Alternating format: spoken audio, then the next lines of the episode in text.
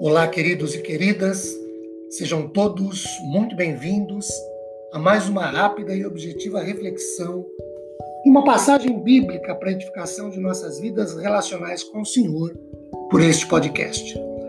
Meu nome é Ricardo Bresciani, eu sou pastor da Igreja Presbiteriana Filadélfia de Araraquara, situada na Avenida Doutor Leite de Moraes, 521, na Vila Xavier. É uma satisfação expor um trecho bíblico todos vocês. Hoje, Colossenses 1,19. Porque Deus achou por bem que nele, em Jesus, residisse toda a plenitude. Meus queridos, Paulo faz um grande avanço em sua argumentação ao declarar que em Jesus Cristo reside toda a plenitude. Eu quero observar com vocês pelo menos dois termos empregados por Paulo neste versículo 19. O primeiro, o emprego do termo residir. É muito importante porque ele implica em algo muito além do que apenas morar. A forma verbal no grego quer dizer estar no lar em caráter permanente. Kenneth West, conhecido especialista da língua grega, ressaltou que a plenitude não consistia de algo acrescentado a seu ser como algum elemento não natural, mas sim de algo que era da parte permanente da sua essência, ou seja, em Jesus e de Jesus. Uh, o emprego do termo residir, segundo Bengel, é o mesmo para habitar ou morar como num templo. Esta habitação da divindade em Cristo é o fundamento da reconciliação por ele. Já J.W. Scott diz que Cristo não pode ser considerado como um entre muitos poderes celestiais, porque ele não necessita de nenhum auxiliar. Na sua obra redentora, temos a plenitude da ação divina. O segundo termo empregado por Paulo aqui que eu quero destacar é o termo grego traduzido por plenitude, pleroma. É um termo técnico do vocabulário usado anteriormente pelos falsos mestres gnósticos e significava a soma total dos poderes e atributos divinos. Mas aqui deve se referir à natureza divina habitando no homem Jesus Cristo, conforme bem coloca Adam Clarke.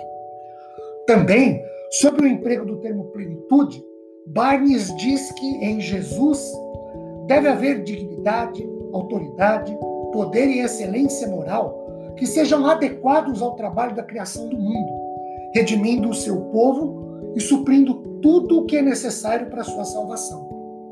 O comentário bíblico expositivo do Novo Testamento conforme coloca as coisas, diz que os gnósticos usavam o termo plenitude para o conjunto de emanações ou poderes angelicais vindos de Deus.